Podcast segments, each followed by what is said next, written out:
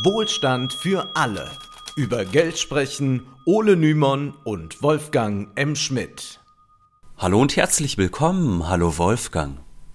Hallo Ole, die FDP hat es wieder einmal geschafft. Der Juniorpartner der Ampelkoalition, der mittlerweile in fast allen Umfragen bei unter fünf Prozent liegt, sprengt erneut den Koalitionsfrieden, dieses Mal jedoch mit Auswirkungen auf europäischer und weltweiter Ebene. Die FDP hat nämlich im letzten Moment die Zustimmung zum EU-weiten Lieferkettengesetz zurückgezogen, was den seit Jahren vorbereiteten europäischen Kompromiss erst einmal vereitelt hat. Die Abstimmung wurde in letzter Minute vertagt. Eigentlich sollten dank dieses Lieferkettengesetzes Verstöße gegen Menschenrechte konsequenter geahndet werden können. Daraus wird dank der FDP, die unermüdlich im Einsatz gegen derart unnötige Bürokratie ist, erst einmal nichts.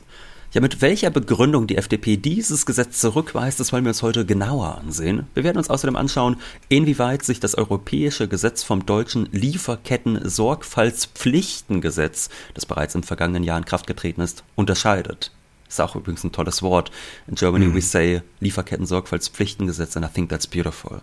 Außerdem werden wir heute sehen, dass sich die FDP zwar gerne auf das Unternehmertum beruft, dass es aber de facto viele Unternehmen gibt, die eine einheitliche Lieferkettengesetzgebung in Europa begrüßt hätten. Und welcher Logik diese verschiedenen Unternehmen folgen, die entweder für oder gegen so ein Gesetz sind, werden wir im Laufe der Folge erläutern.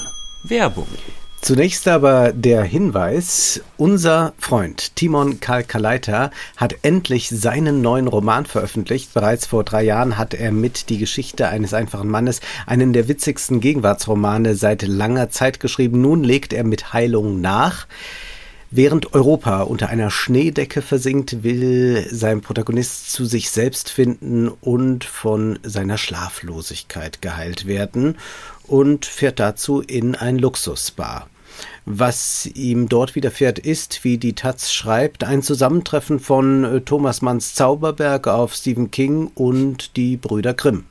Ja, dieser Roman changiert zwischen Horror und Satire. Es geht um den allgegenwärtigen Wunsch nach Introspektion und wieso es vielleicht manchmal besser ist, nicht sein wahres Ich zu entdecken, weil dort kein inneres Kind, sondern ein Dämon schlummert. Und wenn man mhm. sich gegen Ende des Romanes dann bereits in Sicherheit wähnt, dann wartet Timon doch nochmal mit einem Cliffhanger auf, der die letzten 200 Seiten in einem völlig neuen Licht erscheinen lässt. Und deshalb empfehlen wir von Herzen, lest Heilung von Timon Karl Kaleiter. Der Roman ist bei Pieper erschienen und kostet 22 Euro.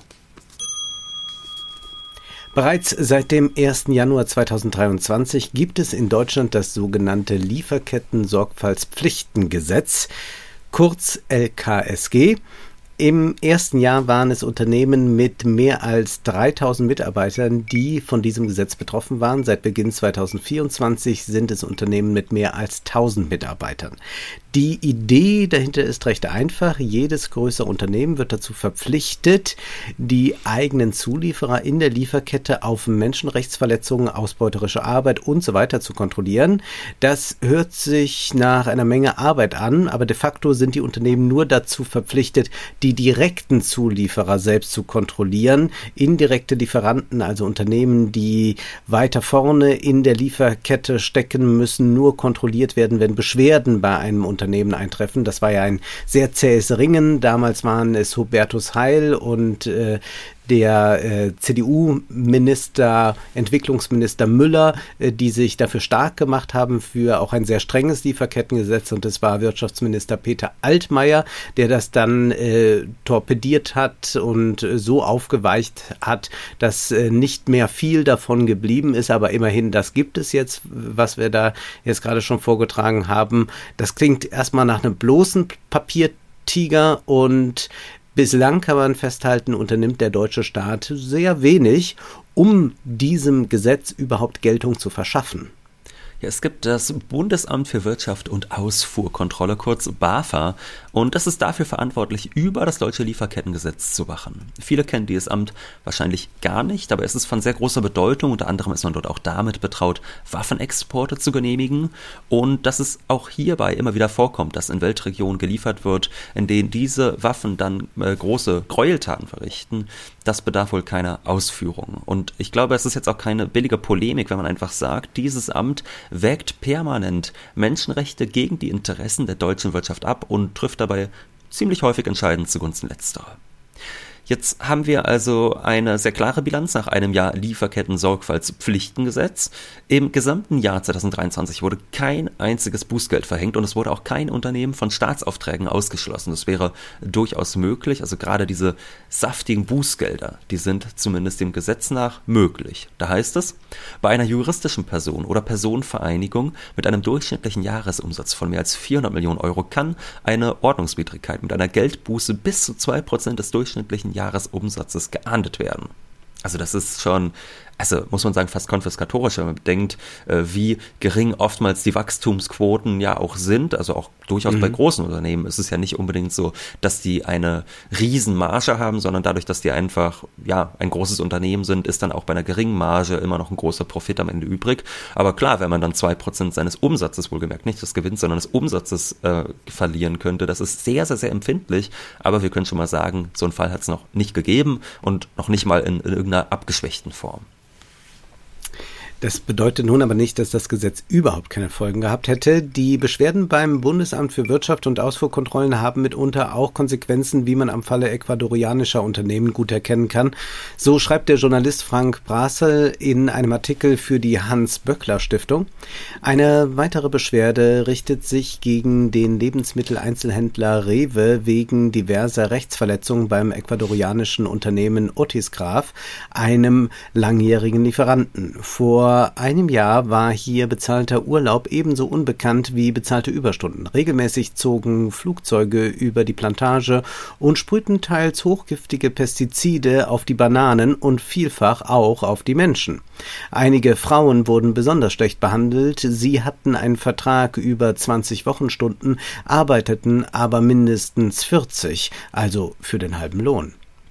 Und weiter schreibt Brasel, jetzt nach der BAFA-Beschwerde wird die neue Betriebsgewerkschaft zumindest toleriert, wenn sie auch immer noch nicht vom Arbeitsministerium anerkannt wurde. Wir sind jetzt stärker geeint, sagt José Alquivar, der seit mehreren Jahren für das Unternehmen tätig ist. Inzwischen werden Überstunden und die Arbeit am Wochenende korrekt bezahlt. Die Frauen haben nun Verträge mit der realen Arbeitszeit. Seitdem wir eine Gewerkschaft haben, muss sich das Management zweimal überlegen, wie man mit uns umgeht. Und wenn man jetzt sich vor Augen hält, dass der gewerkschaftliche Einsatz in Ecuador mitunter lebensbedrohliche Ausmaße annehmen kann, also dass da durchaus auch äh, Gewerkschafter mal das Land verlassen müssen, auch mal nach Europa flüchten müssen, weil sie dort um ihr Leben fürchten, äh, dann sind das durchaus sehr substanzielle Fortschritte. Treibende Kraft ist aber nicht immer das BAFA. Mitunter sind es auch die Unternehmen selbst, die drastische Schlüsse ziehen. Das konnte man im vergangenen Jahr am Fall eines spanischen Gemüseproduzenten sehen, dem unbezahlte Arbeit und mangelnder Arbeitsschutz vorgeworfen wurden. Eine öffentlich-rechtliche Reportage hatte diese Zustände ans Tageslicht gebracht, was das BAFA auf den Plan rief. Dieses meldete sich dann bei den deutschen Lebensmittelhändlern Rewe, Edeka und Lidl. Die Tagesschau schreibt, das BAFA kontaktierte nach der Berichterstattung Berichterstattung die drei Supermarktriesen und die reagierten unterschiedlich. Rewe gab an, nach einer Prüfung keine hinreichenden Anhaltspunkte dafür zu haben, dass die Vorwürfe zutreffend sind. Das BAFA sei dieser Auffassung gefolgt. Eine etwas eigenartige Auffassung. Immerhin gibt es Videos davon, wie Arbeiter mit Pflanzenschutzmitteln besprüht werden. Anders sah das Edeka, dort hieß es, man habe nach vielen intensiven und vertraulichen Gesprächen mit unterschiedlichen Partnern Maßnahmen bis hin zum Abbruch der Geschäftsbeziehungen in Bezug auf mittelbare Lieferanten eingeleitet. Wir sehen also, dass BAFA bestärkt einerseits Rewe darin, dass an den Vorwürfen ja eh nicht genug dran ist, um Maßnahmen einzuleiten, während Edeka das sehr ernst nimmt und völlig anders vorgeht. Also das erweckt dann durchaus den Eindruck, als handelt es sich vor allem um staatliche Unterstützung bei der sogenannten freiwilligen Selbstverpflichtung. Das war ja das Schlagwort, äh, unter dem lange Zeit über, äh, unter dem lange Zeit gearbeitet wurde. Also die Politik, die appellierte ja an die Unternehmen, dass diese sich doch bitte sehr selbst in die Pflicht nehmen sollten, was Sozialstandards, ökologische Standards etc. Äh, betrifft. Und wenn wir jetzt sehen, man hat hier eine zuständige Behörde, die aber nach einem Jahr noch keine einzige Disziplinarmaßnahme ergriffen hat und die auch mitunter deutlich liberaler ist in der Frage, ist das jetzt eigentlich ein Verstoß oder nicht, als die Unternehmen selbst, dann kann man wohl festhalten, bislang leitet das Amt die Beschwerden vor allem weiter und was die Unternehmen dann damit machen, ist ihre Sache. Vielleicht ist das auch einer der Gründe, wieso die FDP nun Angst vor dem europäischen Vorstoß für ein Lieferkettengesetz hat. Dieser Gesetzesentwurf, der durch die deutsche Enthaltung auf Eis liegt, sollte nämlich über das deutsche Gesetz hinausgehen, während hierzulande Unternehmen mit mehr als 1000 Mitarbeitern dazu verpflichtet waren, Lieferketten zu prüfen, sollen es laut EU nun Unternehmen mit mehr als 250 Mitarbeitern sein. Davon wären natürlich deutlich mehr Unternehmen betroffen und auch soll nun die gesamte Lieferkette geprüft werden. Das war ja damals das, was äh, vor allem auch Peter Altmaier dann äh, zu vereiteln wusste. Und es soll nicht bloß um die direkten Zulieferer gehen. Und vor allem soll die neue EU-Regelung eine zivilrechtliche Haftung für Firmen enthalten, die es bislang in Deutschland so nicht gibt. Heißt, Betroffene können Schadensersatz vor europäischen Gerichten einklagen. Und dieses Gesetz geht, wie so ziemlich jedes Gesetz hinein, viel zu weit und die anderen halten es für zu kurz gegriffen. Auf der einen Seite gibt es viele Unternehmen, die sich über noch mehr Bürokratie beklagen. Es ist jetzt so, dass die Unternehmen nicht nur viel genauer prüfen müssen, ob ihre Zulieferer den menschenrechtlichen Verpflichtungen nachkommen, auch sollen sie einen Klimaplan erstellen, in dem sie erklären, wie sie den Klimazielen in Zukunft Rechnung tragen. Und dieser Klimaplan, der wird aber auch von Freunden des Lieferkettengesetzes kritisiert, denn er soll zwar abgeliefert und auch umgesetzt werden, kontrolliert wird das aber nicht. Also zumindest in dieser Hinsicht kann man dann tatsächlich von einem bürokratischen Mehraufwand sprechen, dem aber nicht notwendigerweise Taten folgen müssen. Kritisiert wird von Aktivisten auch, dass der Finanzsektor von diesem Gesetz erst einmal ausgenommen bleibt. Das ist natürlich eine heikle Ausnahme. Immerhin ist es der Finanzsektor, der darüber entscheidet, welche Unternehmen überhaupt Kredite bekommen und äh, Wachstumschancen damit haben, wenn der Finanzsektor ebenso wie die realwirtschaftlichen Unternehmen in der Pflicht wäre, nur mit Unternehmen Geschäfte zu machen, die menschenrechtskonform handeln, könnte das eine Kreditklemme für Unternehmen zur Folge haben, die dem nicht entsprechen. Und noch einen Kritikpunkt gibt es. Nachgelagerte Lieferketten sind ebenso ausgenommen. Das bedeutet, wenn ein Unternehmen seine Ware weiterverkauft an ein anderes Unternehmen, das menschenrechtswidrig handelt, gibt es auch keine Konsequenzen erst einmal. Es gibt also durchaus auch linke Kritiken an diesem Gesetz und dennoch, es wäre ein großer Fortschritt für Arbeitnehmerrechte in aller Welt gewesen, vielleicht durchaus auch für die Umwelt, auch wenn äh, wir, wie eben beschrieben, schon diese Klimapläne sicherlich kritisch sehen sollten, weil sie eh nicht so richtig verfolgt werden in ihrer Umsetzung. Aber was so interessant ist, ist ja, dass äh, in Deutschland die Diskussion ganz anders geführt wird. Hier wird so getan, mhm. oftmals, als sollten die deutschen oder auch die europäischen Standards nun der ganzen Welt aufgezogen werden. Das ist natürlich völliger Blödsinn. Es geht jetzt ja nicht darum, dass gesagt wird, äh, man darf nur dort einkaufen als solches Unternehmen, wo zum Beispiel auch ein deutscher Mindestlohn gezahlt wird. Es geht nicht darum, dass ein ecuadorianisches Unternehmen seinen Arbeitern 12,41 Euro die Stunde zahlt. Vielmehr geht es darum, dass grundlegende Rechte, etwa das auf gewerkschaftliche Interessenvertretung, durchgesetzt werden. Der Ökonom Sebastian Dulien schrieb dazu auf Twitter, weil das bei einigen Ökonominnen in der Debatte wild durcheinander zu gehen scheint, die EU-Lieferkettenrichtlinie sollte nie europäische oder deutsche Arbeitsstandards weltweit durchsetzen. Es geht vielmehr um grundlegende Menschenrechte und ILO-Kernarbeitsnormen. Dabei geht es um Dinge wie das Verbot von Sklaven- und Zwangsarbeit ebenso wie Kinderarbeit, die Garantie grundsätzlicher Organisationsfreiheit sowie des Diskriminierungsverbots aufgrund aufgrund von Ethnie, Geschlecht oder Religion. Das ist absolut nicht der Versuch, hohe Standards der EU anderen Ländern aufzudrücken, um sich protektionistisch gegen Länder mit niedrigen Standards abzugrenzen. Dafür wären diese Grundnormen viel zu lax. Also wir sprechen hier wirklich von den minimalen Normen, die von der ILO, also der Internationalen Arbeitsorganisation, definiert sind, oder auch über grundsätzliche Menschenrechte. Ja, also da geht es jetzt äh, nicht darum, wie gesagt, dass jeder Arbeiter 12,41 Euro bekommt, sondern da geht es zum Beispiel darum, dass Kinder- oder Zwangsarbeit äh, nicht stattfinden. Also um solche Sachen geht es oder dass die Leute einen gewissen Arbeitsschutz bekommen, dass sie nicht mit Pestiziden besprüht werden. Und schon das sorgt hier in Deutschland für großen Trubel. Ja, also man bekommt den Eindruck, gerade wenn man äh, auch Unternehmerverbänden und der FDP zuhört, dass auch so das gesamte Kapital, also alle Kapitalfraktionen durch die Bank hinweg dieses Gesetz fürchten, vernichten wie der Teufel das Weihwasser. Dabei ist interessanterweise auch auf Seiten des Großkapitals einige Zustimmung vorhanden, einfach mhm. äh, deshalb, weil durch das Gesetz ein einheitlicher Rahmen geschaffen werden würde. In der Zeit war zum Beispiel Folgendes zu lesen, und das dürfte jetzt gerade in Deutschland wohl einige überraschen. Da steht, fragt man heute bei Kick nach, das nach Rana Plaza und weiteren Skandalen jahrelang am Pranger stand, sagt das Unternehmen, gute Idee. Kick, der Billigklamottenproduzent, befürwortet ein EU-weites Lieferkettengesetz, mit dem das Unternehmen noch stärker auf die Menschenrechte und auf Umweltstandards in seinen Lieferketten achten müsste. Ausgerechnet Kick, äh, das vor zwölf Jahren noch nach dem Brand in einer pakistanischen Textilfabrik im Kreuzfeuer der Öffentlichkeit stand, ist nun für ein solches Gesetz. Aber auch andere Großunternehmen wie Hapag-Lloyd, Ikea, Unilever oder Aldi Süd auch Wirtschaftsverbände, die BMW, Amazon, Nestle oder Adidas beheimaten, sind dabei. Dieses Zusammenspiel erinnert an den frühen Manchester-Kapitalismus. Denken wir nur daran, was Marx im ersten Band des Kapitals berichtet. Einerseits hält er fest, dass es eine enorme Schwierigkeit ist, auch nur grundlegende Gesundheitsstandards einzuführen. Er schreibt, was könnte die kapitalistische Produktionsweise besser charakterisieren als die Notwendigkeit, ihr durch Zwangsgesetz von Staatswegen die einfachsten Reinlichkeits- und Gesundheitsvorrichtungen aufzuherrschen? Ähnlich ist es heute mit den Grundrechten, deren globale Durchsetzung nun verbessert werden soll. Was könnte den modernen globalen Kapitalismus besser charakterisieren als die Tatsache, dass vielerorts immer noch Kinder- und Zwangsarbeit herrschen und dass selbst das Recht auf gewerkschaftliche Organisation oftmals nicht gegeben ist? Andererseits berichtet Marx ja auch davon, da kommen wir dann wieder zu diesen Großkonzernen zurück, äh, dass einige Unternehmer bessere Arbeitsstandards hinzunehmen bereit sind, vorausgesetzt diese werden allgemeinverbindlich. Also wenn zum Beispiel eine kürzere Arbeitszeit festgelegt wird, dann kann das natürlich nicht ein Kapitalist alleine machen, denn damit äh, holt er sich ja quasi einen Nachteil gegenüber den anderen Unternehmern ein, sondern das muss dann allgemeinverbindlich werden. Und es gibt ja diesen polemischen Satz von Marx, gleiche Exploitation der Arbeitskraft ist das erste Menschenrecht des Kapitals.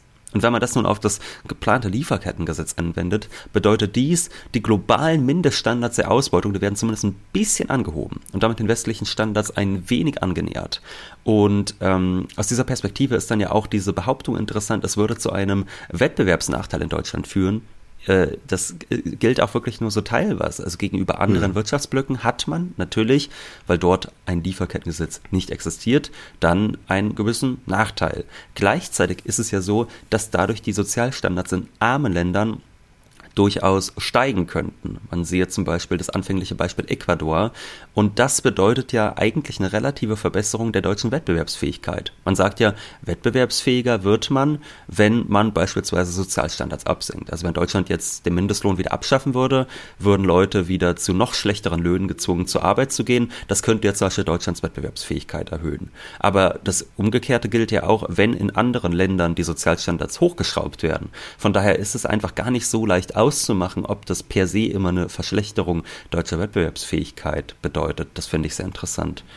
Und darüber ja. hinaus vielleicht noch ein Satz auch zu diesen Großunternehmen, die haben natürlich nicht nur äh, Gutes da irgendwie vor. Ich glaube, man muss sicherlich auch äh, ganz klar wissen, es ist ja so, diese Unternehmen wissen selbst, sie stehen permanent unter Beobachtung deutlich stärker jetzt als kleine Unternehmen. Also wenn jetzt so ein kleineres, mittleres Unternehmen aus der Region, sage ich mal, irgendeinen Zulieferer hat irgendwo in der Kette und da werden die Menschenrechte nicht richtig eingehalten, das bekommt ja auch wirklich kaum jemand mit. Also das ist ja äh, was, äh, das, das ja, davon ja. bekommt eh nie jemand was mit, wohingegen natürlich bei Großunternehmen, da ist immer so der Scheinwerfer drauf gerichtet, äh, da sind Menschenrechtsorganisationen, die da sehr genau hinschauen und die haben natürlich auch keine Lust, die ganze Zeit äh, sich diese Kritiken anhören zu müssen, weshalb ich denke, auch deshalb werden ja einfach diese Mindeststandards zumindest gerne mittragen. Wir haben also auf der einen Seite Unternehmen, die sich auch die Einhaltung der grundlegendsten Arbeitsrechte nicht aufhalsen lassen wollen. Auf der anderen Seite haben wir Unternehmen, die durchaus für allgemeinverbindliche Verbesserungen sozialer Standards zu haben sind. Das kann man nun von verschiedenen Seiten beleuchten. Einerseits können wir festhalten, wenn diese Unternehmen so offenkundig bereit sind für ein Lieferkettengesetz, ist dieses vielleicht wirklich viel zu lasch. Andererseits merkt man auch, die Behauptung, Unternehmen würden stranguliert werden, ist ziemlich unhaltbar. Klar, große Unternehmen, die ohnehin über einen großen bürokratischen Apparat verfügen, können mit Leichtigkeit solche Berichte erstellen. Das wird bei einigen KMUs, also kleineren, mittleren Unternehmen, mehr Aufwand bedeuten. Dennoch ist die Rumpelstilzchenhaltung der FDP völlig lachhaft. Lindner behauptet, die FDP habe immer transparent gemacht, dass die Zustimmung zum Gesetz keineswegs gesichert ist. Und Recherchen von Zeit und von Korrektiv hingegen machen klar, die FDP hat monatelang diejenigen Stellen im Gesetz unterstützt, die sie nun moniert. So richtig Sinn ergibt die Haltung der Liberalen also nicht, zumindest wenn man ihnen ein ernsthaftes Interesse an der Durchsetzung eines Lieferkettengesetzes unterstellt. Das ist aber völlig verfehlt. Zwar tritt die selbsternannte Eurofighterin Marie-Agnes Strack-Zimmermann als vehemente Verteidigerin angeblicher europäischer Werte auf. Dass das nichts als Demagogie ist, kann man aber am derzeitigen Stand der Diskussion rund ums Lieferkettengesetz gut ablesen. Denn was soll denn mit europäischen Werten anderes gemeint sein als beispielsweise die Menschenrechte, deren Idee ja bekanntlich auf die französische Revolution zurückgeht? Diese Werte werden aber von Marie-Agnes Strack-Zimmermann offenkundig nur als rhetorisches Mittel genutzt, um die Aufrüstung Europas zur neuen Supermacht zu rechtfertigen. Viel zu bürokratisch sei das neue Gesetz, hat diese leuchtende Vorkämpferin für Europa erklärt. Wie ist nun die Haltung der FDP einzuordnen? Also Strack-Zimmermann spricht ja von einem groben Foul in Bezug auf ihre Koalitionspartner. Das ist auch einfach toll, diese Täter-Opfer-Umkehr. Christian Lindner tritt schon länger öffentlich so auf, als wäre er Teil der außerparlamentarischen Opposition und als hätte er mit der Regierung nichts am Hut. Erst am Sonntag gab er ein Interview im ZDF, in dem er sagte, die FDP leidet in besonderem Maße darunter, dass wir einer sehr unbeliebten Regierung angehören, so als wäre er das arme Opfer der verfehlten Ampelpolitik, mit der er selbst nichts zu tun hat. Vor einigen Wochen war er schon bei den Bauerpro Bauernprotesten aufgetreten und hat sich dort zum Volkstribun aufgeplustert. Lindner sieht seine eigene Partei, die bei vier Prozent in den Umfragen steht, äh, ja, derzeit natürlich im Abstieg und glaubt jetzt irgendwie noch etwas retten zu können. Er sieht auch die deutschen Wachstumsprognosen, die sogar schlechter sind als die russischen. Und nun versucht er als letzte Stimme der Vernunft sich zu inszenieren, als der letzte Fürsprecher des deutschen Kapitals im In- und Ausland. Und ich glaube, deshalb wettert die FDP dann auch vor allem gegen das Lieferkettengesetz. Also ähm, mhm. die wollen dem heimischen Kapital klar machen, jede neue Regulierung, die euch so sehr stranguliert, die ist nicht im Interesse der FDP und wir sind die Einzigen, die ihr noch wählen könnt. Also da wird. Er kann ja auch sonst keine Angebote machen. Also ja. Steuersenkungen sind nicht durchführbar. Äh, man könnte übrigens ja Steuersenkungen besser durchführen, wenn man eine lockere Haushaltspolitik hätte. Dann könnte man nämlich äh, ein bisschen von den Einnahmen ab absehen und selber Schulden aufnehmen. Aber ja, äh, Steuersenkungen sind Schulden nicht, äh, aufnehmen, sind, um Steuersenkung umzusetzen, wäre jetzt aber wirklich das Dümmste, was ich mir vorstellen könnte. Ja, ich will es ja, will ja, will's ja nur sagen, äh, dass, dass, dass die sich natürlich mit der Schuldenbremse, wenn man so will, auch selbst strangulieren in ihren hm. Bestrebungen, die sie vielleicht hätten. Also sind die einzigen Möglichkeiten, die man noch anbieten kann, ist also gegen jede neue Regulierung, Richtlinie vorzugehen und so zu tun, als würde man dadurch dadurch die deutsche Wirtschaft schon wieder ans Laufen bekommen. Was natürlich ja, unsinnig ist. Es ist halt sehr interessant. Also ich meine, der Mann hat ja vor ein paar Jahren, äh, ist er noch von der Regierung quasi im letzten Moment zurückgetreten mit den Worten, besser nicht regieren als falsch regieren. Und jetzt ist er mittlerweile an dem Punkt, wo man einfach bereits ähm, nicht nur innerhalb einer Koalition beschlossene Kompromisse torpediert, sondern auch wirklich auf gesamteuropäischer Ebene, was dann aber auch durchaus in der ganzen Welt ähm, realwirtschaftliche Folgen hat. Also dass man sich dafür nicht zu blöd ist, nur um klar zu machen, ja, ja, äh, wir sind die einzig wählbare Partei für die Deutschen, die meinen, sie würden von den ganzen Regularien stranguliert. Das ist schon Wahnsinn. Und äh, hier geht es ja wirklich, wie gesagt, nicht um ganz, ganz tolle Gesetze, sondern es geht hier wirklich um fundamentale Menschenrechte, die indiskutabel sein sollten. Und ja, das, aber das ist autokratisches Gebaren. Hm. Also das, ich Gut, sag mal so, das ist bei das Lindner ja sehr stark, ja. Ja, ja, aber das, ich meine, das würde die, die AfD auch nicht anders machen. Also ich ja. würde sagen, in, in puncto äh, Lieferkettengesetz oder so wirst du keinen Unterschied zwischen FDP und AfD ausmachen können. Gut, wahrscheinlich würde die AfD am liebsten noch ein Gesetz schreiben, dass so und so viel Prozent Sklavenarbeit enthalten sein müssen. Aber das ist nochmal was anderes. Das, was ich jetzt so interessant finde, ist auf der einen Seite ist es ja so ein ganz offensichtliches Bemühen um die Wählerstimmen, dass man sagt, oh Gott, wir schmieren hier ab, wir sind bei vier Prozent, diese Koalition wird immer unbeliebter.